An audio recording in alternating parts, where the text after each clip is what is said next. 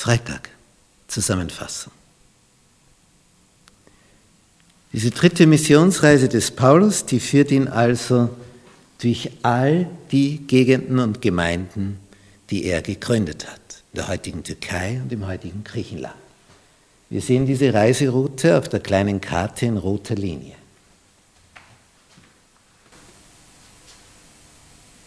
Ephesus, da blieb er drei Jahre, zieht hinüber nach Griechenland, denselben Weg zurück, weil er hier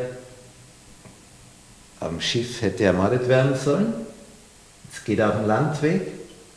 In Milet spart er Zeit, dass er ja rechtzeitig nach Jerusalem kommt, geht er gar nicht bis nach Ephesus hinein, holt sich nur die Ältesten, gar nicht die ganze Gemeinde, damit er schneller ist, sonst hätte er sich von jedem Einzelnen losreißen müssen, die haben ihn geliebt.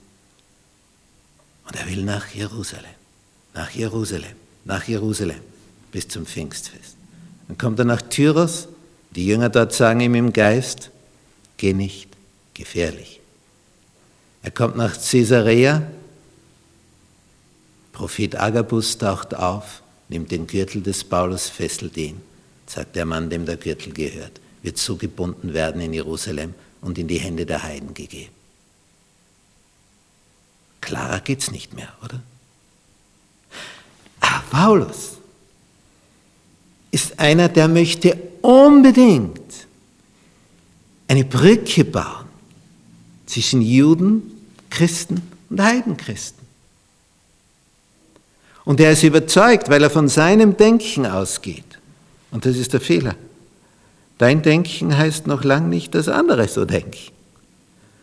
Und er meint, wenn ich jetzt das Geld bringe, diese Riesensumme, und erzähle, wie Gott gewirkt hat in Galatien, in Griechenland, ja dann, dann werden sie aufwachen, dann werden sie umdenken, dann werden sagen, Paulus, du hast es richtig gemacht dass du nicht die Beschneidung dort eingeführt hast. Denn das wurde ihm nie verziehen von vielen Judenchristen, die ursprünglich Pharisäer gewesen waren. Dass Paulus Christengemeinden gründet ohne Beschnittene. Undenkbar. Also da, da braucht er nicht mehr weiterreden. Damit war er schon unten durch. Und er meint durch die Geldgabe, wenn er das überbringt, dann wird Eitel Wonne sein. Dann werden sie ihnen alle umarmen und sagen, danke, jetzt wissen wir, du bist wirklich auf unserer Seite, bist ein Jude, auch wenn du die nicht beschneiden lässt. Es passt. Das war seine Hoffnung. Und diese Hoffnung, die, die war ein Wolkengebilde. Denn das Vorurteil, die Vorurteile gegenüber Paulus, die saßen tief, ganz tief verwurzelt. Dass das Apostelkonzil beschlossen hatte, dass man keine Beschneidung braucht, das haben die beschlossen.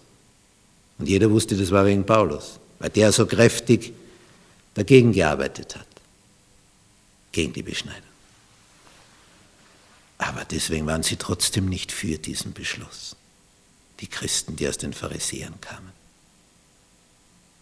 Es war so beschlossen. Aber eine herzliche Zustimmung gab es dafür nicht. Von der Seite. Von den Heidenchristen schon.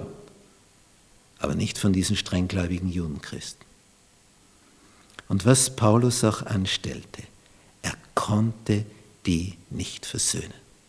Aber dadurch, dass er jetzt nach Jerusalem ging, riskierte er Kopf und Kragen. Denn er war sowas von bekannt. Denn er, wo immer er hingekommen ist, in welchem fremden Ort auch, ging er in die Synagoge. Das heißt, sein Gesicht kannten Tausende und Abertausende. Denn in all diesen Orten, wo er da durchgezogen war, wo er da Gemeinden gegründet hat, was wir da auf der dritten Missionsreise sehen, da war er ja überall in den Synagogen gewesen. In Ephesus, in Milet, in Troas, in Philippi, in Thessalonik, in Beröa, in Athen, in Korinth. Wie viele tausende Leute ihn kannten. Wenn er jetzt nach Jerusalem geht, es ist diese Tradition, dass die Auslandsjuden zu den großen Festen in den Tempel kommen. Also mindestens den Tempel hätte er meiden müssen. Sie werden ihn erkennen.